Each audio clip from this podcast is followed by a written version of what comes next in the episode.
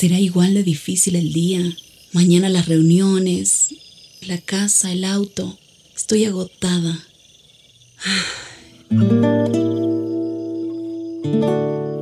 No importa cuántas cosas me hayan angustiado hoy.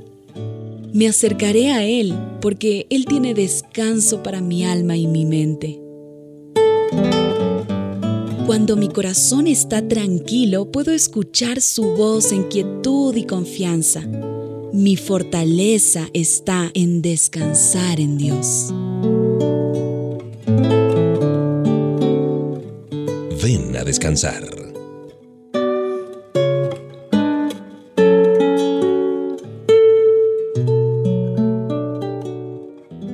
Este es el tiempo que Papá Dios ha permitido que tú y yo nos reunamos para descansar en la palabra suya y naturalmente acompañados de la buena programación musical de HCJB.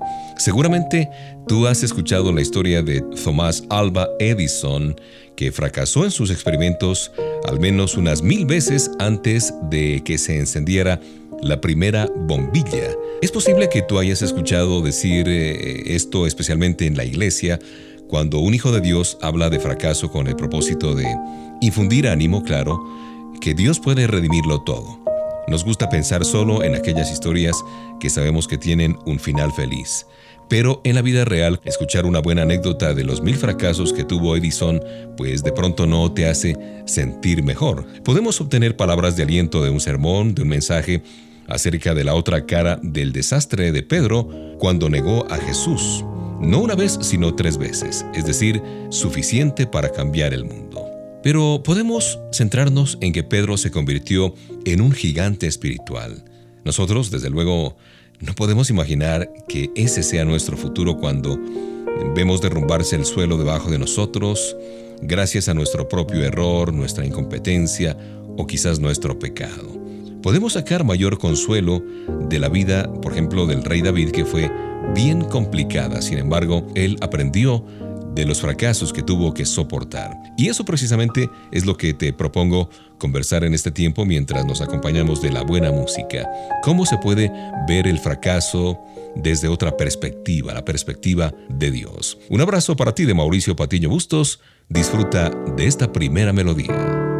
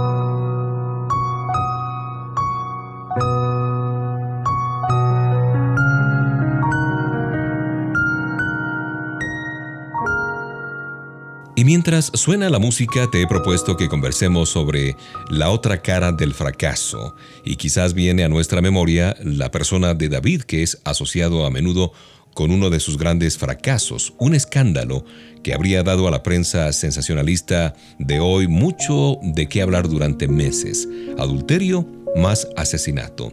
Sin embargo, miles de años después, su pecado pesa menos en nuestras mentes que otros puntos positivos y decisivos de su vida. Por ejemplo, cuando era adolescente, venció al peor enemigo de su pueblo, fue el rey más grande de Israel, escribió obras eh, cumbres poéticas que han sido la característica distintiva de miles y miles de personas que han leído salmos. Fue un antepasado de Jesús de Nazaret y lo más notable, que fue un hombre conforme al corazón de Dios, de acuerdo a lo que nos dice la misma palabra de Dios. Por esto, vemos a David como un triunfador excepcional, cuyas victorias tuvieron más peso que sus faltas.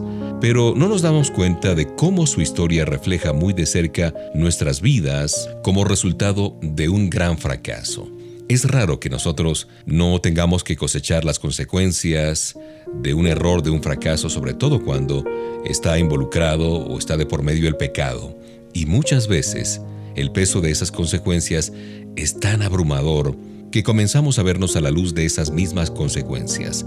David no solo experimentó los numerosos efectos dolorosos de su fracaso, sino que luchó también con la disyuntiva de si su vida sería definida o no por esa caída. ¿Se levantaría o no? Sigamos hablando sobre ese particular.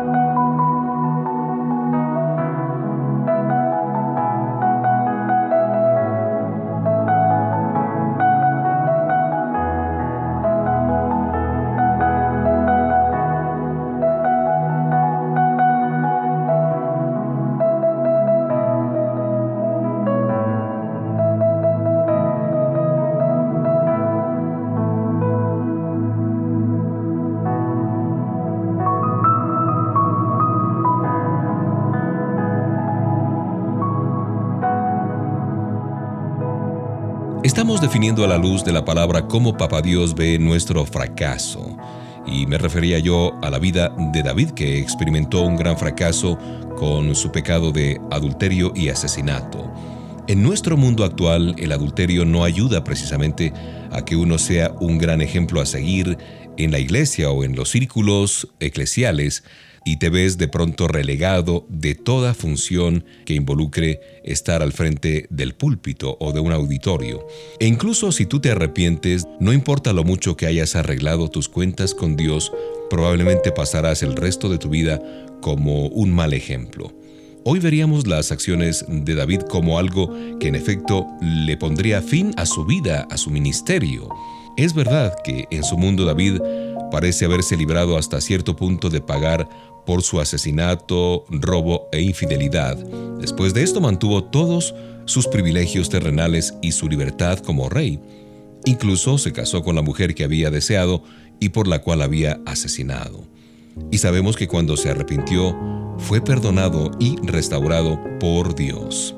Pero aquí está lo que debemos tener en cuenta en el resto de la historia. David sufrió muchísimo por sus acciones, claro que sí.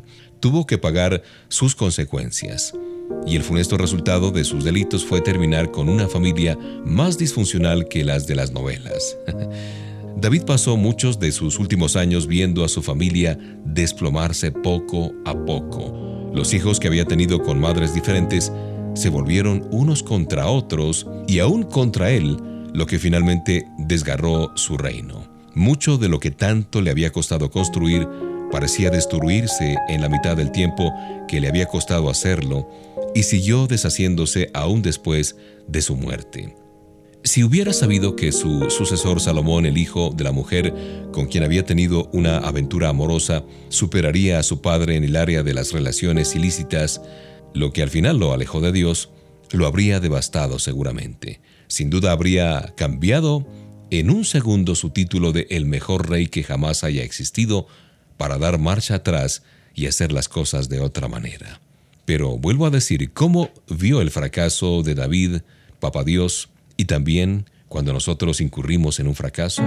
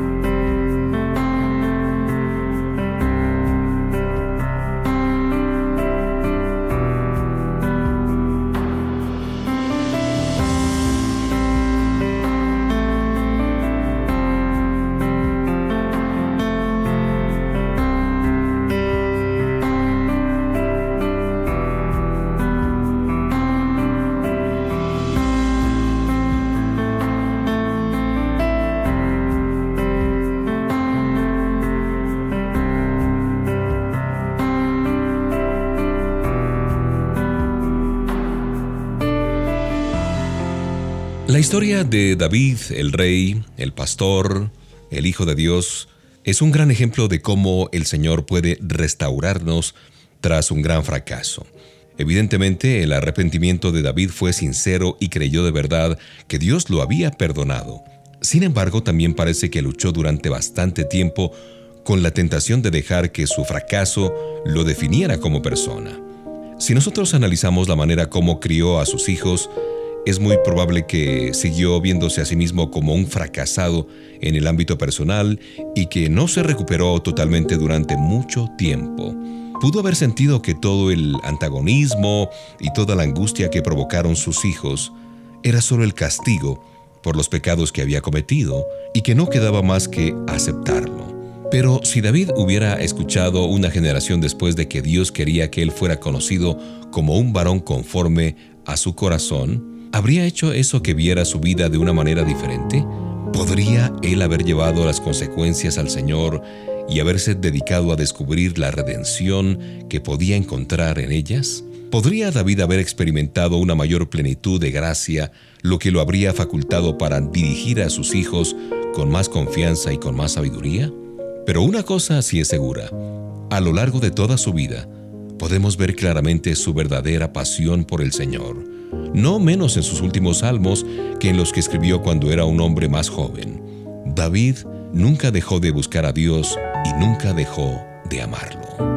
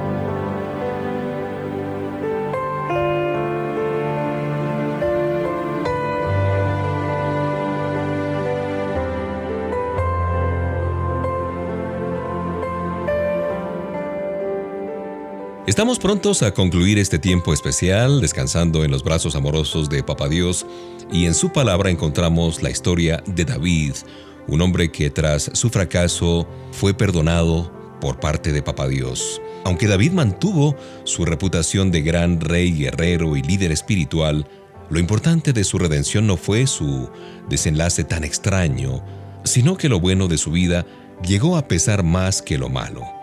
Las famosas palabras de Dios acerca de él expresaban el deseo de Dios de tener el corazón de David por sobre todo a pesar de sus fracasos.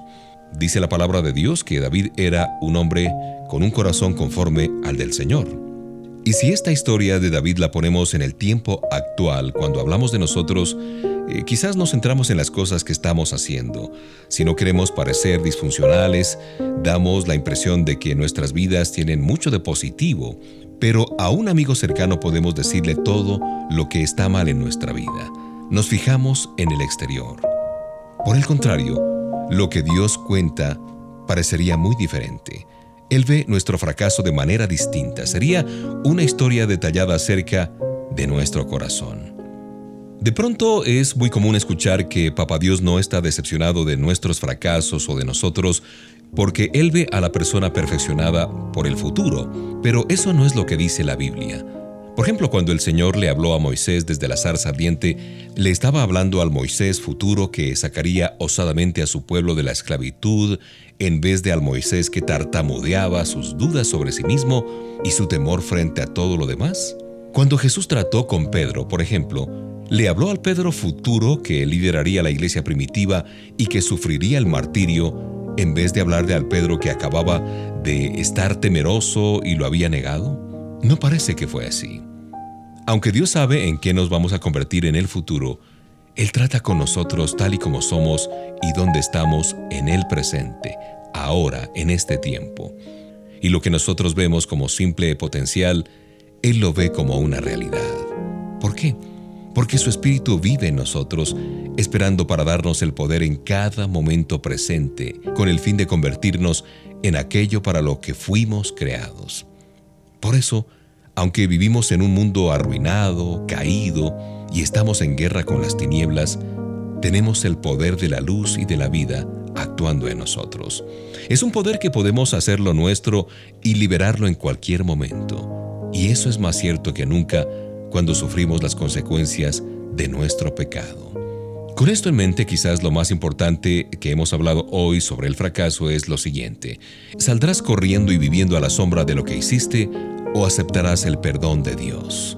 Porque Él te ve como un hombre o una mujer conforme a su corazón, y eso es lo que importa a fin de cuentas.